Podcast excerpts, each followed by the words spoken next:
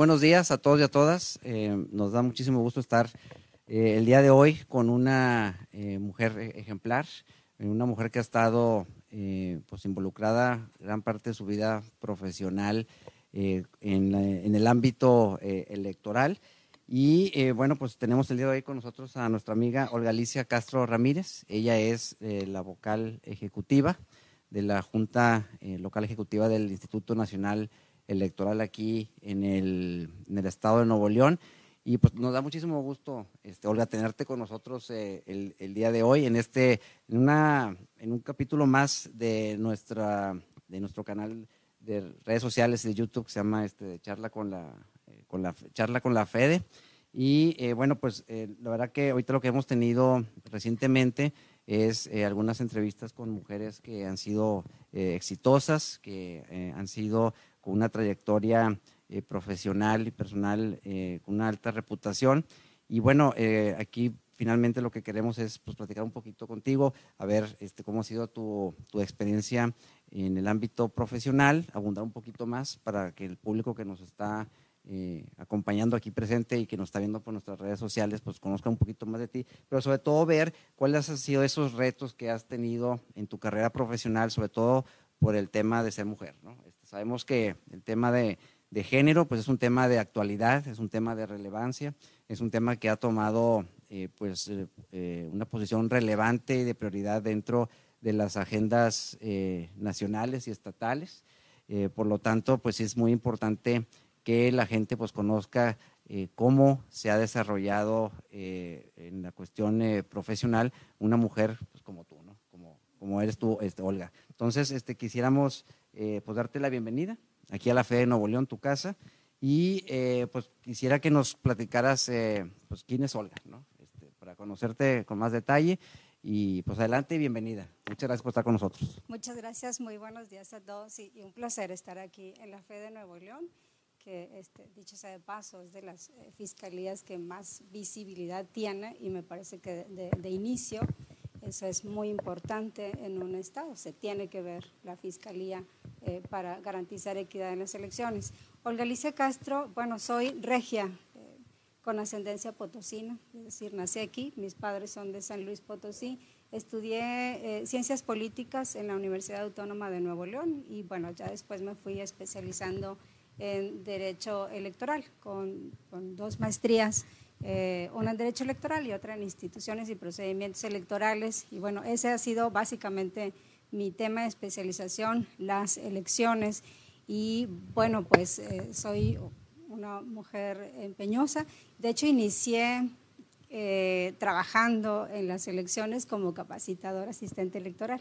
Yo era de las que tocaba las puertas aquí para invitar a la ciudadanía a participar como eh, funcionario de casilla y además en una elección que me parece muy emblemática para el Estado de Nuevo León, que fue la elección del 97 cuando eh, gana o se da la alternancia por, primer, eh, por primera ocasión en el estado de Nuevo León. Ganó el Partido de Acción Nacional y eh, parte de lo que no entendía yo es por qué yo todavía estaba abriendo casillas o estaba haciendo funcionar casillas y el gobernador en aquel entonces electo ya estaba festejando el triunfo. Todavía no sabía que existía un conteo rápido, pero bueno, ya después lo, fui aprendiendo. Entonces, bueno, esta, esta soy yo, que desde, para también poder ascender en, el servicio de carrera del INE. Tuve que salir del Estado, duré 19 años fuera del Estado en el servicio civil de carrera del INE y pues bueno, finalmente regreso a mi, a mi estado natal y espero pues bueno también este, hacer muy buen trabajo en el INE.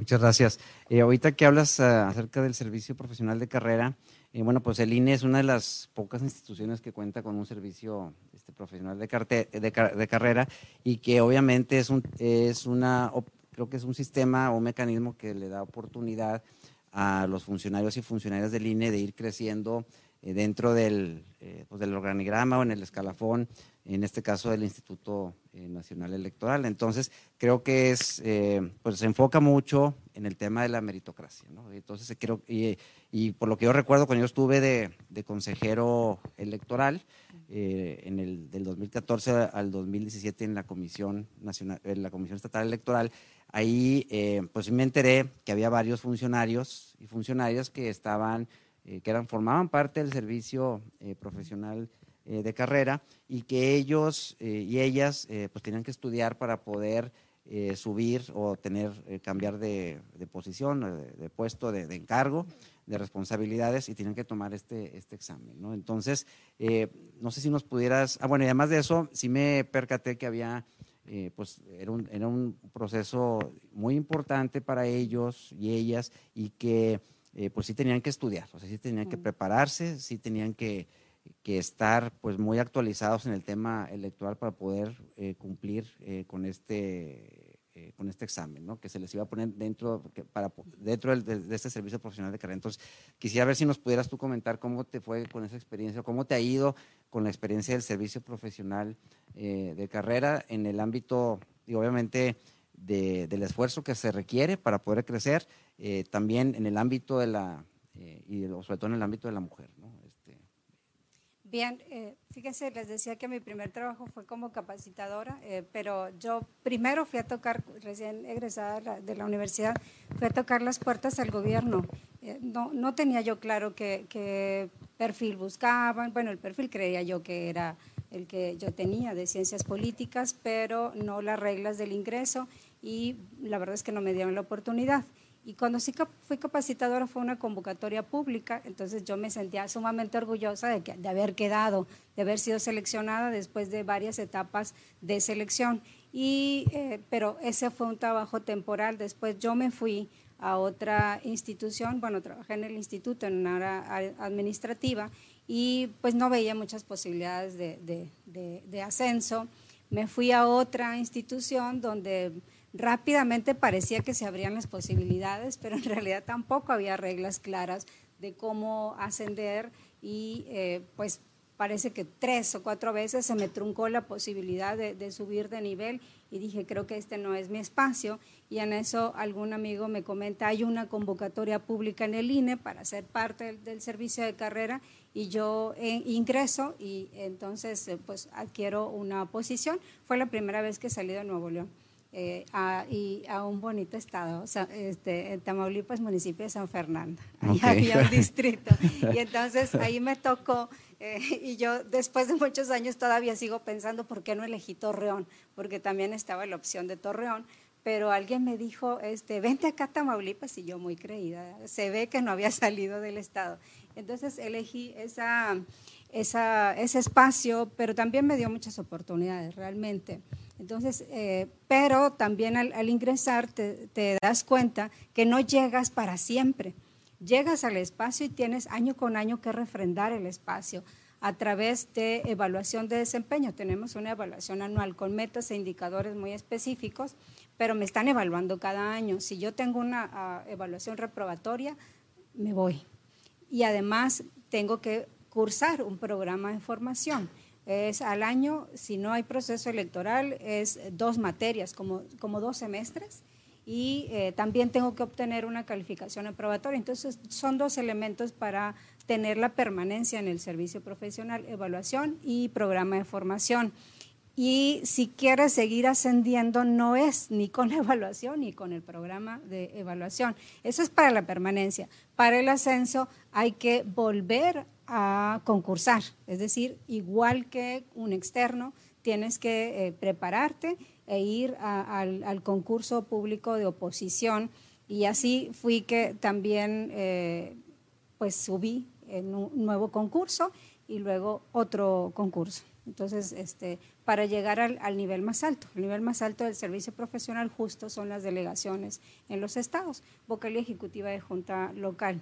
Entonces, sí es un servicio profesional del que creo nos debemos sentir muy orgullosos en general en el país, eh, eh, que tiene de verdad muchísimas bondades y que ha sido muy sólido y que se ha ido consolidando cada día más y que ha sufrido transformaciones hoy mismo justo, este, porque además algunas generaciones ya nos vamos haciendo viejas, yo terminé mi programa de formación y, voy a empezar, les, digo que ya empecé otra vez otro programa de formación, pero no le veo eh, yo ahí nada malo, eh, sino porque se va adaptando a los tiempos y a las exigencias. Me parece que eh, pues no es lo mismo haber ingresado al IFE que estar hoy en el INE.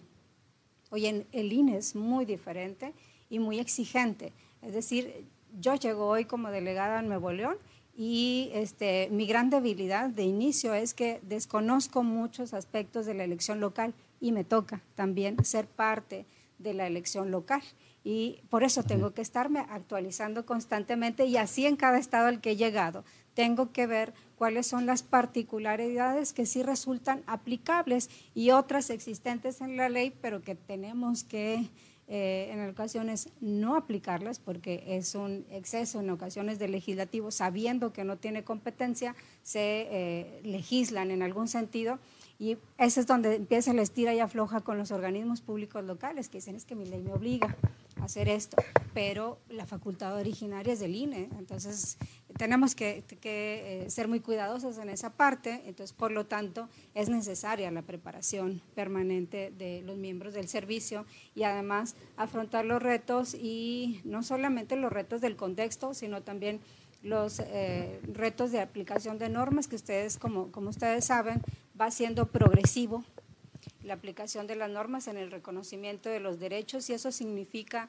eh, estar revisando constantemente nuestros propios procedimientos. Es decir, hoy obtener una credencial es sumamente diferente al origen de cómo se crea este padrón. Es un ejemplo que cito, pero podrá haber muchos más, pero este, creo que ustedes no se van a acordar, pero hace muchos años cuando se crea el padrón, eh, eh, los empleados o trabajadores del IFE fueron a tocar casa por casa eh, para levantar y, de buena fe levantaban los datos. Ese, ese es el origen del primer padrón. Hoy no. Hoy es muy requisitoso y además porque eh, pues hay que ser conscientes de que adquiere una naturaleza también como eh, elemento de identidad y por tanto hay la posibilidad, y de hecho existe, y ustedes aquí habrán revisado muchos casos y tienen los expedientes respecto de la usurpación de la identidad o, la falsificación de documentos para la obtención de, este, de la credencial para votar, así que tiene que transformarse. Muchas gracias. Eh, en el tema, bueno, ahorita nos comentaste que eh, cuando empezaste en el, bueno, en el, en el, en el instituto y fuiste a pues, cambiaste domicilio, ¿no? A Tamaulipas, a San Fernando, Tamaulipas, y que pues para algunos otros funcionarios o funcionarias que participan en este mecanismo de, servicio profesional de carrera, pues te los van mandando de diferentes eh, eh, estatus. Tú como, como mujer, ¿cómo, cómo, eh, ¿cómo te sentiste en estar cambiando o sea, de, de lugar de residencia? porque creo que a veces, inclusive, o sea, tanto para hombres como para mujeres, el trabajar y tener un cambio de residencia, pues llega, llega a ser complicado, sobre todo dependiendo a dónde vaya, te vayan a mandar o dónde tengas que ir a trabajar. ¿no? Entonces, no sé cómo lo, cómo, cómo pudiste, cómo pudiste hacerle para que eso no sea un problema. Mira, de inicio era hasta divertido, porque eh, pues yo estaba soltera, eh, era muy joven, entonces me parecía muy divertido. Ya cuando llegué al pueblo, la verdad no fue tanto, porque no tenía muchas opciones de, este, incluso, de verdad, eh, por darles un ejemplo, era muy raro y, yo creo que era de las pocas o únicas mujeres que iba, por ejemplo, en la mañana a almorzar a un restaurante. O sea, acudía toda la burocracia municipal, pero era hombres. Entonces se veía muy raro que una mujer estuviera ahí en, tal o cual restaurante. Esa es de las primeras sorpresas. Digo, aquí en Monterrey no hubiese sido novedad. En San Fernando, Tamaulipas sí lo fue. Pero, a ver, con el paso de los años sí fue complejo y, me tocó en un año, en un año, tres cambios de domicilio. Este, México, Guanajuato y luego Sonora. En un solo año, este, creo que ese fue el más complicado, hablando de como miembro del servicio y los movimientos que, debemos tener. Pero, eh, les decía al principio, divertido, después ya no, cuando eh, tienes responsabilidades de familia y que luego entonces no solamente debes pensar en ti, sino en lo que es mejor también para la familia y eso sí, este, o sea, llega un momento en que ya no es tan fácil, no es tan, eh, incluso hay ciertas afectaciones. No es lo mismo estar en una entidad que estar en otra, a veces en términos económicos, a veces en términos de seguridad. Es decir, ya hay un eh, conjunto de factores que sí resultan eh, en ocasiones en un detrimento de, la calidad de vida como servidor público, pero Eh, sin embargo, sí entiendo y además yo las acepté, esa regla yo las acepté. Sabía que incluso llegando al nivel más alto de delegación, lo más pertinente, y yo estoy de acuerdo en eso, es que no sean o no se perpetúen en el cargo o no nos perpetuemos en el cargo porque pudiera llegar a darse eh, el establecimiento de compromisos que no son adecuados para el desarrollo de la función y por eso creo que sí debemos tener movilidad sobre todos los delegados y este pero ya llega el momento en que en la vida familiar se necesita cierta estabilidad. Hasta este momento, o bueno, en este momento que ya llego a Nuevo León, llego que, pienso que hay estabilidad, tendré que pensarlo si estoy en disposición de moverme o no, pasando algunos años en los que también diga, ya he cumplido un ciclo en esta este, entidad, en este cargo, y este, valorar si es posible continuar o no. Pero una duda, en el tema del nombramiento que tienes de, de, vocal ejecutiva en la de vocal ejecutiva aquí en el estado, eh, ese también fue por un proceso del servicio profesional de carrera, también. Sí no son designaciones eh, pues que realiza el Consejo General de... No, también es por concurso público. Ok, también por concurso público. Muy bien, perfecto. Eh, mírate, también, eh, bueno, queríamos eh, también preguntarte y conocer que durante tu carrera, este, o sea, qué obstáculos has tenido, pero por el tema de ser mujer. ¿Verdad? Ahorita nos platicaste, bueno, pues lo que es este, el tema de ir creciendo dentro del, escalafón del instituto, etcétera, pero eh, ahora sí nos enfocamos, y este es un ejemplo ahorita del tema de que pues, en San Fernando pues ibas a desayunar al, no sé, al restaurante y eran puros este, hombres y eres la única mujer, ¿no? Entonces, pues sí se veía ahí este, eh, algo que, que, no era común o de costumbre para esa zona. Entonces, este, ahorita eh, en tu carrera, y ahorita que estás ya en una digamos que en uno de los puestos pues, más altos que hay en el instituto y sobre todo en una entidad tan importante como es Nuevo León, eh, no sé qué, si nos puedes comentar este, qué obstáculos has tenido, eh, que tú hayas sentido que sean obstáculos, pero por el hecho del tema del género, ¿no? del tema de ser mujer. Fíjate, a ver, la primera que se me ocurre, yo creo que son muchas, eh, son muchos obstáculos porque, este, a ver, yo tengo 14 años siendo delegada. Entonces, este, mujer y joven creo que es una combinación no muy adecuada en culturas machistas, que en la mayoría de los estados prevalecen, pero en unos más que en otros.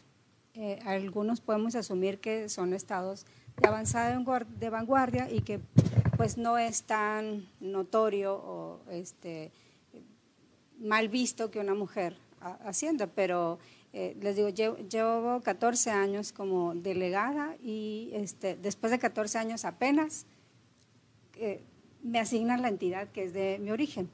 De inicio, y éramos tres o cuatro delegadas, éramos tres delegadas. Las tres delegadas teníamos eh, entidades más pequeñas del país y me parece que eso no era una casualidad y no es una casualidad que así haya sido hemos avanzado, este, pero no había la confianza todavía en el liderazgo femenino para asumir responsabilidades de entidades que se consideraban eh, más grandes, de mayor importancia o de mayor complejidad. Eh, este, y me parece que uno tiene que ir a veces apuntándose. Ver, por ejemplo, eh, yo vengo de Tamaulipas y yo dije, yo quiero ir a Tamaulipas. Y entonces todos pegan los ojos porque eh, dicen, ¿cómo una mujer en Tamaulipas? Porque Tamaulipas, para la mayoría de los colegas delegados, es una de las entidades mucho más difíciles. Y entonces, como mujer dijeron, eh, y yo dije, sí, sí, yo me quiero ir para allá, yo voy, este, yo ya lo conocía porque yo había estado trabajando ahí en un nivel más inferior pero ahora como delegada, este, y, creo que eso es uno de los ejemplos, a ver, internos, externos, eh, no quiero decir qué estado, pero me reúno con, con autoridades de seguridad, porque es importante que nosotros eh, coordinemos el tema de seguridad para las elecciones, y, de verdad les decía, me parece increíble que, que, no me volteen a ver, no me volteaban a verme. Este, y eso es un signo inequívoco de que les cuesta trabajar con una mujer. Entonces, ese es otro, otro de los aspectos. Y también en algunos de los estados eh, observé mucha resistencia porque también la mayoría de los cargos de jefatura o de dirección en el instituto, en ese estado, eran hombres. Y eh, les costaba mucho.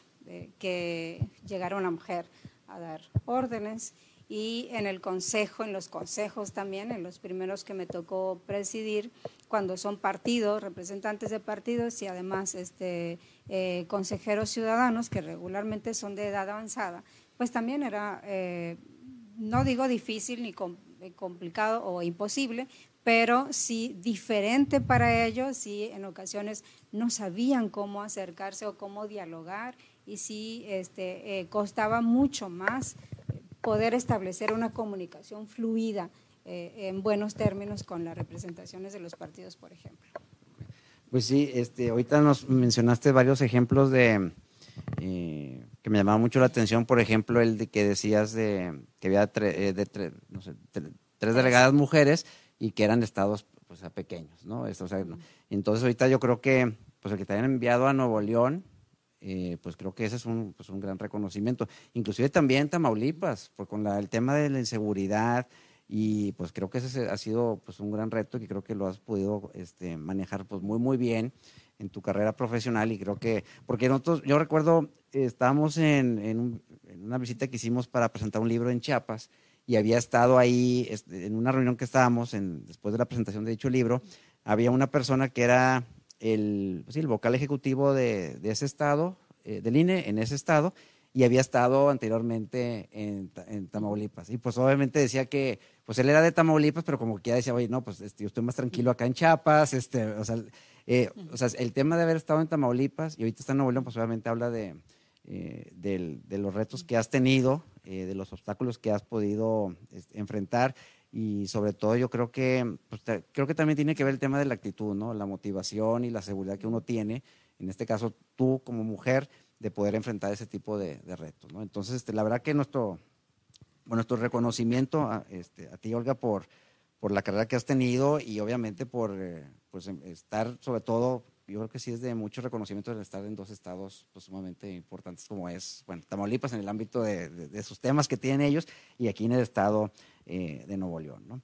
Eh, te quería eh, también ver, bueno, aquí hemos estado manejando el tema de la, nosotros tenemos como bandera aquí en la Fe de Nuevo León el tema de, la, de erradicar y combatir la violencia política en razón de género. Es que es un tema que también ha surgido recientemente, es un tema que bueno, la conducta, siempre lo he dicho, la conducta ha existido siempre, el delito es reciente, es del 2020. Entonces nosotros hemos eh, manejado ese tema como una de nuestras banderas principales, el, combatir la violencia política en de género. Contamos ahorita aproximadamente, recibimos desde el 2021, hemos estado recibiendo aproximadamente unas 90 denuncias relacionadas con violencia política en razón de género. Eh, hemos visto los retos que se tienen en la investigación y persecución de delitos como es, como es ese tema. Eh, obviamente el tema pues, de género ha sido eh, un tema de, comenté un principio de gran relevancia y que cada vez está siendo, siendo más importante y la gente ya lo está identificando, ¿no? Este, entonces, a veces ciertos puntos de la violencia contra las mujeres eh, pudiésemos decir que, no sé si sea lo correcto, pero pues a veces son de costumbre. Eh, ahorita nos comentaste hoy que tuviste una reunión en Tamaulipas, o en donde es, sí, de seguridad, y los hombres que estaban presentes pues no te volteaban a ver, ¿verdad? Entonces yo creo que eso pudiese ser hasta considerado un tipo de violencia. Entonces, eh, bueno, nosotros tenemos ese, eh, ese tema y queríamos ver contigo este, que nos platicaras un poquito eh, qué nos recomiendas o cómo ves tú el, tema de violencia política en razón de género y cómo podemos combatirlo, y no me refiero no solamente a nosotros como institución, sino también como sociedad.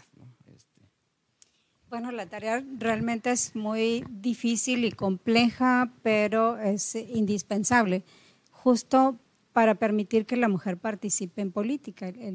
creo que, se detona ver las la violencia, las violencias, todo tipo de violencia siempre ha existido hacia la mujer eh, en el ámbito, pero se había quedado básicamente en el ámbito privado. Cuando la mujer sale a asumir eh, posiciones de dirección y de liderazgo es cuando se hace más visible la violencia en lo público hacia, hacia las mujeres eh, en política. Y de hecho, bueno, para nosotros, justo como INE, tuvimos una gran, un gran aprendizaje con nuestra primera experiencia siendo INE, cuando ya teníamos que involucrarnos en las elecciones municipales y, me parece que ahí los casos más emblemáticos son justo los de Chiapas, en los que no se permitió a una, este, bueno, desde la candidatura estaban agrediéndola, ah, pues eh, escudándose un poco en los usos y costumbres. Y ganó el cargo y no la dejaron asumir el cargo. Y no había absolutamente ningún mecanismo que le, le permitiera defenderse. Fue por sentencias de la sala superior, pero después de pasar todos los niveles que ustedes saben que debe pasar un litigio hasta la sala superior y después de eso este, el INE sí se sentó con, varias instancias de la mujer, con eh, la fiscalía, con el tribunal para poder crear un protocolo aún antes de la ley. De hecho, la ley recoge de 2020, recoge mucho de lo, eh, este, de lo hecho por las autoridades para crear ese protocolo de atención a la violencia política pero nos hemos dado cuenta que no es suficiente. Hoy, hoy también el INE ha tomado, me parece, dos decisiones muy importantes que aplicaron para el 2021 y yo creo que todavía falta más, pero puso también como cuota, a ver, una mujer en política este, pues necesita lo que cualquier político para participar y tampoco se le está dando. Y el INE estableció en sus reglamentos que el partido político tiene que darle 40, al menos 40% de los tiempos disponibles en radio y televisión, es decir, debe hacer visible a la mujer a través de los tiempos que tiene gratuitos en radio y televisión y también 40% del recurso que tenga para financiamiento de campañas.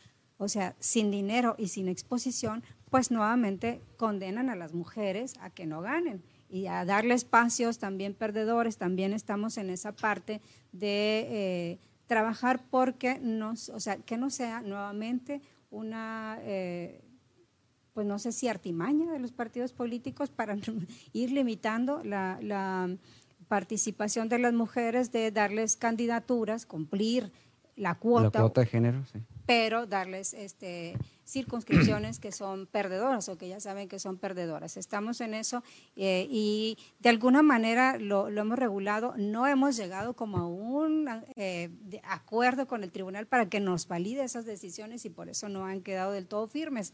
Pero si hay esfuerzos estatales un poquito imitando o siguiendo la línea que, que quiso establecer el INE, pero que nos dieron para atrás. Dijeron, ahí, ya te estás metiendo, metiendo demasiado, no te corresponde. Pero al menos decisiones administrativas que sí van dándole posibilidad a la mujer para eh, normalizar mucho más su presencia y de eso se trata porque este eh, para darle eficacia a las a las medidas ya adoptadas pero y eso tiene que ver justo con reducir la, violencia, crear más espíritu de cuerpo, crear más políticas, crear quienes llegan. O sea, es decir, nos estamos encargando de que puedan llegar más mujeres al poder para que ellas en esa posición puedan tomar decisiones también a favor de la mujer.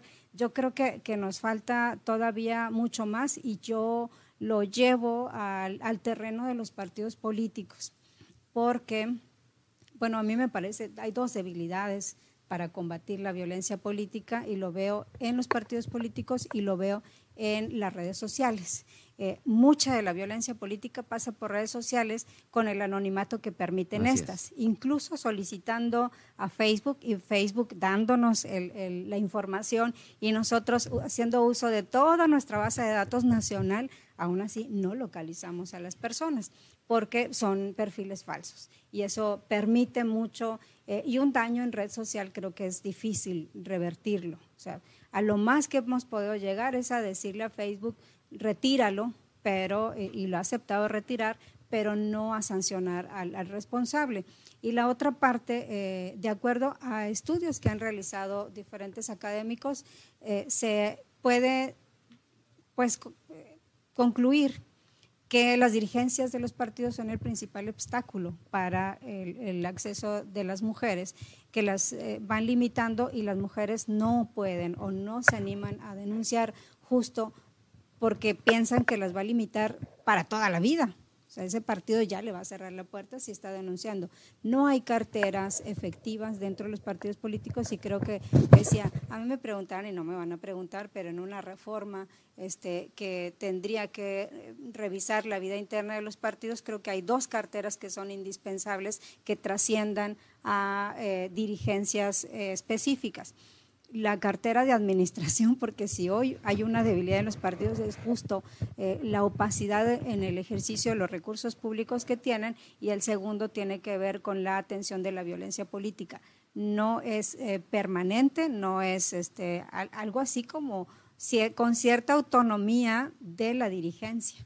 Este, no la hay, con, el cambio de dirigencia lleva, llegan nuevas carteras, se termina lo que hubiese querido hacer alguien o se limita o se elimina todo lo que se hubiese trabajado al interior eh, hacia las mujeres. Entonces yo creo que esa es una parte de la gran debilidad y en la cual tendremos que trabajar. Sí, de acuerdo contigo. Nosotros, eh, digo, como Fiscalía Electoral, pues tratamos de hacer desde nuestra competencia desde nuestras funciones tratar de obviamente combatir y erradicar este tema de la, de la violencia política en razón de género, que es, eh, como lo he dicho en un principio, es un tema eh, recurrente, reiterativo, eh, no es nuevo, ya tiene mucho tiempo. Y algunos de los ejemplos que tú estabas comentando ahorita, por ejemplo, entonces, en el tema de los partidos políticos, nosotros lo que hicimos en el proceso electoral 2021 fue llevar a cabo la firma de un protocolo, un acuerdo, un documento eh, protocolario con los partidos políticos para donde se comprometían a erradicar la violencia política en razón de género. Y obviamente, pues, eh, digo, pues, reitero, fue un evento protocolario, este, vinieron todos los partidos, asisten, este, toman fotos, suben a las redes sociales.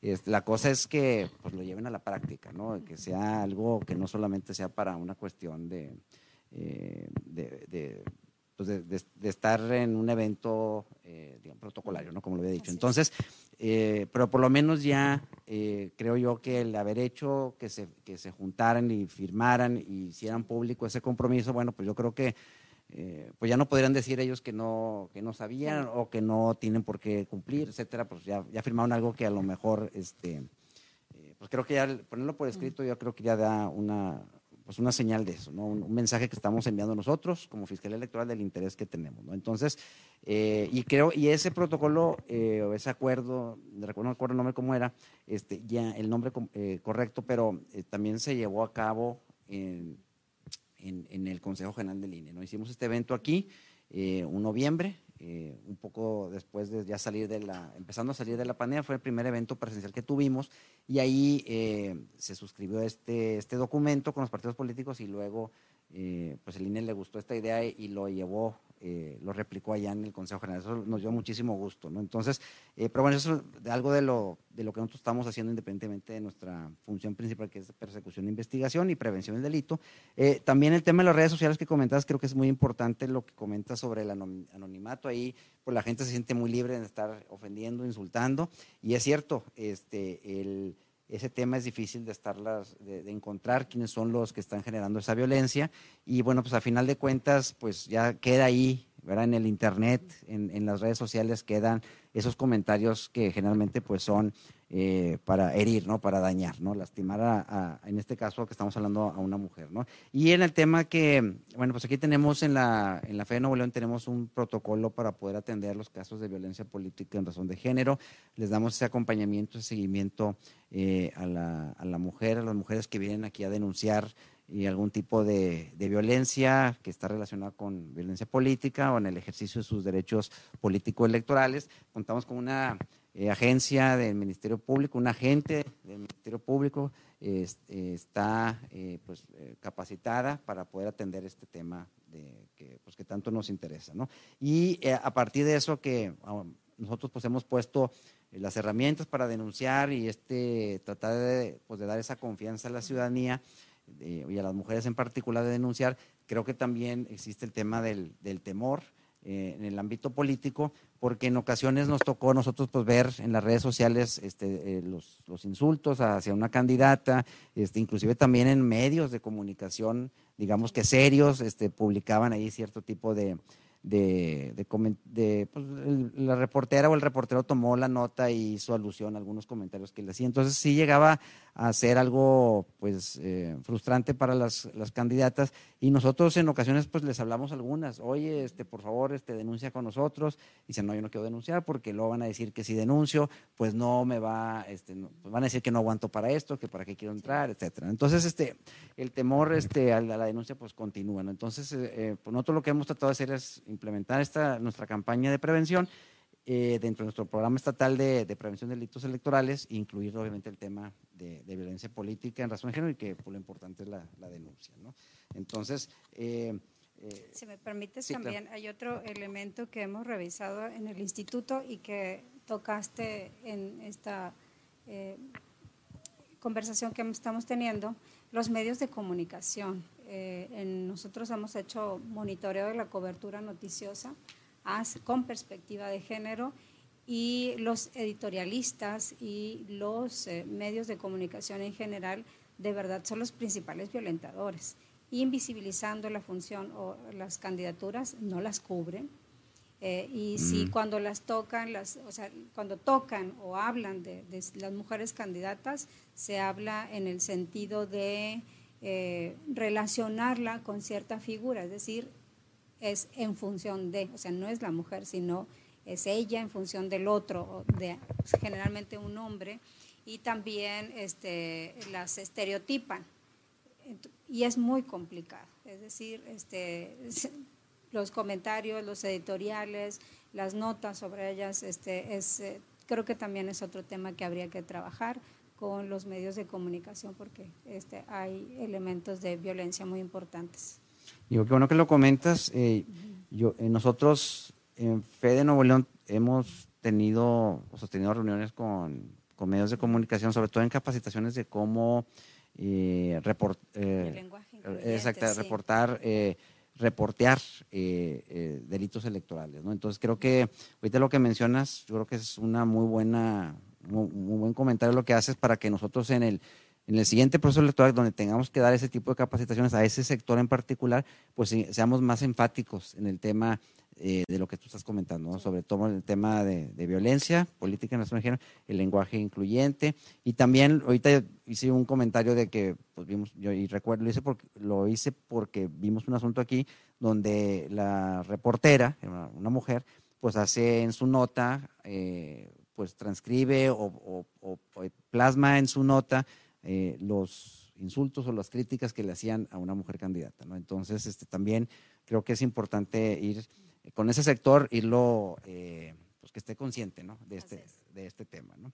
Eh, bien, pues mira, antes de, pasar, vamos a tener una breve sesión de, preguntas de nuestro público que nos encuentra este, presente, pero antes de pasar a esa, a esa, a esa sesión de, preguntas y respuestas, pues tenemos aquí una pregunta obligada. ¿Tú eres este, tigre o rayado?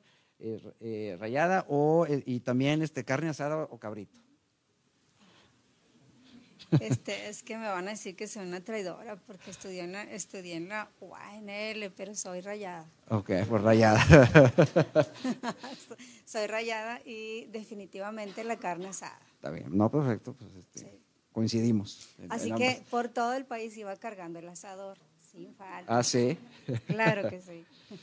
Qué bien, muchas gracias. Muy bien, pues pasamos eh, a realizar algunas preguntas o comentarios eh, de nuestro público que se encuentra, que bueno, pues faltar eh, comentar, bueno, pues son funcionarios y funcionarios de la, de la Fe de Nuevo León, ¿no? Este, el iniciado Toño Osorio, adelante Toño, por favor.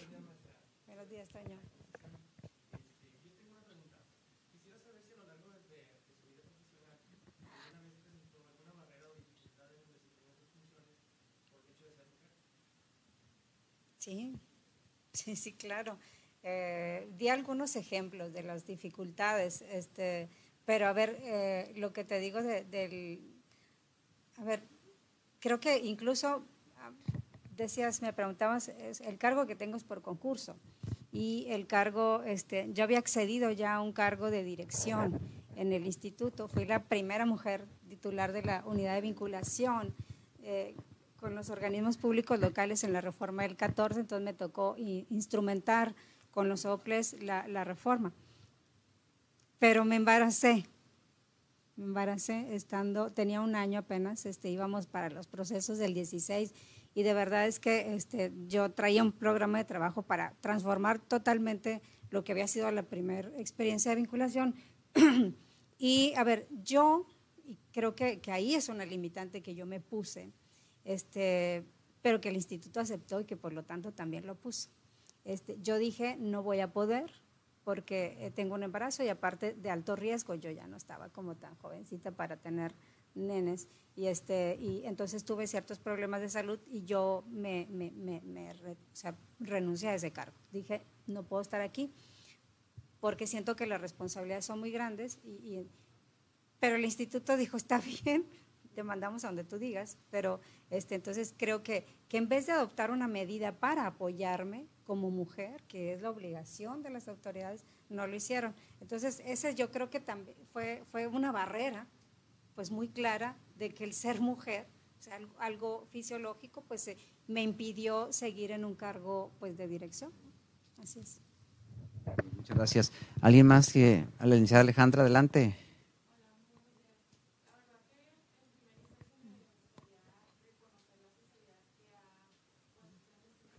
Así es. Gracias.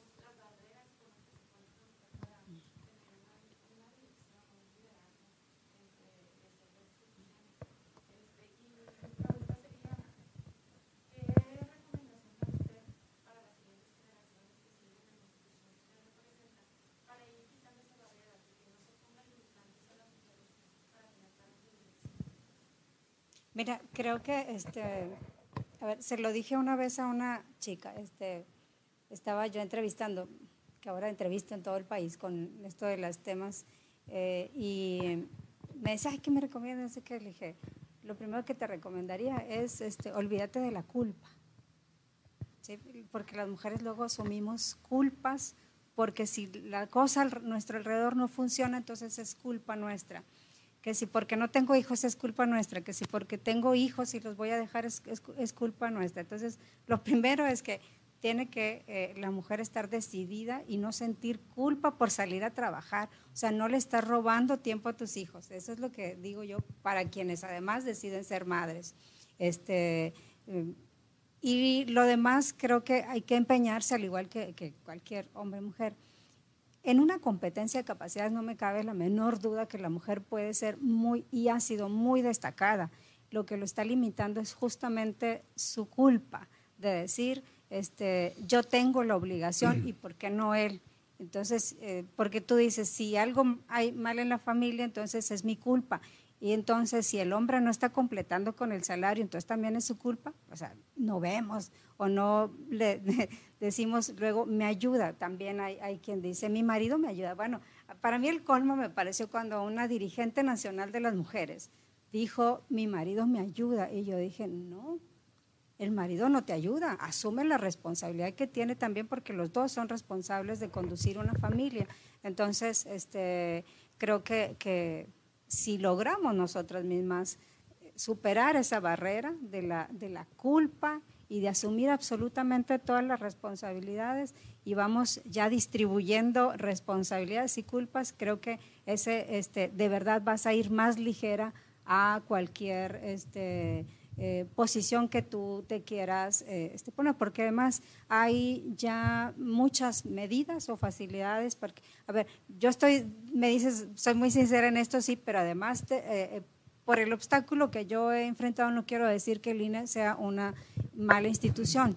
Yo creo que es de las mejores, se los juro que es de las mujeres. yo no estaría aquí si no hubiera posibilidades del ascenso y las vi desde muy, desde muy joven, es decir, no me pusieron este, la barrera de ser joven y, este, y ser mujer, pero sí hay obstáculos. Entonces los vamos a tener como se tienen cotidianamente mientras no podamos cambiar totalmente la cultura machista que digo que todavía prevalece. Pero pues sí, buscar las eh, oportunidades y sobre todo donde más haya, o bien ser muy valiente y abrir camino donde no hay espacio para la mujer pero este, repito, primero hay que este, estar fortalecidas internamente para que no nos este, limite las culpas o responsabilidades que lo asumimos de más. Muchas gracias. Eh, ¿Alguna otra pregunta? Licenciado Uriel, adelante.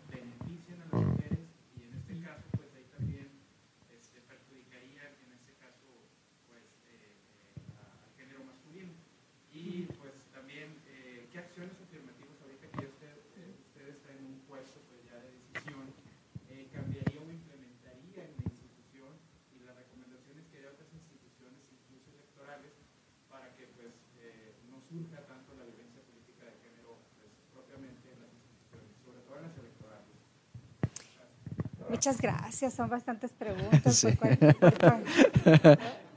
¿Por, cuál, empezar? Creo que esto se me olvidaron todas. A ver, este, a ver de inicio, este, en los noventas sí, claro, que había una cultura diferente en, el, en el instituto y este y la verdad es que no me cercioré. Yo me dejé llevar por los comentarios que decían, a ver, cerca es un temporal. O sea, de entrada eso es temporal. Eh, pero además, eh, sí, sí había muchos comentarios que creo que lamentablemente existen en muchas instituciones de que si quieres acceder a un puesto, pues tienes que aflojar, ¿no? Y yo dije, no, no aflojo. Entonces busqué por otros horizontes. Cuando vi a una institución diferente, la verdad que se abrió a todo mundo con los concursos públicos, este, eh, regresé y a partir de ahí, ahora sí ya tengo 19 años en el servicio, me parece que es una de las mejores instituciones para trabajar, de verdad, este, y incluso para poder ascender en función del mérito. ¿Y eh, cuál es la otra pregunta? ¿Cuáles de las otras? A las cuotas. De hecho, yo creo que son indispensables y han sido indispensables. No, no podemos entender el avance de la mujer en la política si no es a través de las cuotas. No iba a ser voluntario. Yo lo tengo bien claro. Si hoy en día todavía hay muchas formas de darle la vuelta y ustedes se dan cuenta perfectamente en los casos que han atendido, eh, este, todavía hay resquicios. De verdad que uno tiene que estar pensando cómo ir eh, este, adelantándote o a veces ni siquiera adelantando, cómo reaccionar a, los casos, a los, a los Juanitas, este, son ejemplos de que hay mucha resistencia todavía para, para, tener. Mira, de verdad conmigo representantes de partidos se acercaban y me decían, pero es que no hay mujer. ¿Y dónde están tus bases si no es en las mujeres? Vete a los liderazgos de las colonias, o sea, no solamente sirven para eso, también tienen la posibilidad. A ver, de que están dirigiendo, están dirigiendo, solamente que lo estás dejando en un nivel más abajo, pero siempre han dirigido. Y este, yo digo, más bien, ya empiezas a buscar, ¿no? Porque ahí las tienes. Eh, pero si no hubiese sido de esa manera con las cuotas, la mujer no hubiese avanzado. Ahora vamos al término de paridad y, y la reforma de paridad tiene de 2020 y no se ha actualizado en todos los ámbitos en que debería. Incluso, a ver, vemos el Congreso, quienes tienen las, las, carteras más importantes todavía son hombres, es decir, llegan mujeres, pero otra vez relegadas a la, a la dirigencia de, de, los hombres en las comisiones, en los congresos este, de los estados, no son las mujeres las que tienen las comisiones más importantes o que dirigen. Bueno, en la Junta de Coordinación Política todavía este, son puros hombres. Hay mu muchas, todavía muchas barreras que la mujer debe enfrentar aún y a pesar de las cuotas y aún y a pesar del, principio de paridad que no ha terminado de aplicarse en, todos los, en todos los ámbitos. Y no podemos tocar el privado.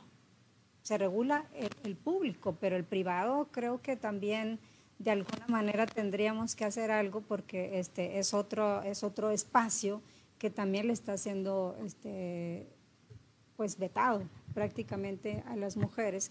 Entonces sí, sí estoy de acuerdo con las cuotas y creo que tenemos que hacer todavía, todavía más. Eh, en lo inmediato a mí me parece que, digo, para seguir trabajando, eh, exigir y hacer, hacer real la paridad en todo, como, como se ha dicho, y sobre todo la alternancia en los cargos unipersonales de gobernaturas, eh, este, de pues magistraturas todavía no estamos en esos niveles, es decir, todavía hay muchos espacios en los que no hay, eh, no hay paridad y donde no la haya, pues al menos la alternancia, ¿no?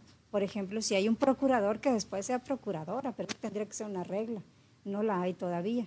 Entonces, este, eso creo que debe ser el siguiente paso. Gracias. Este, yo creo que por cuestiones de agenda eh, vamos a a dar por concluida esta, esta charla.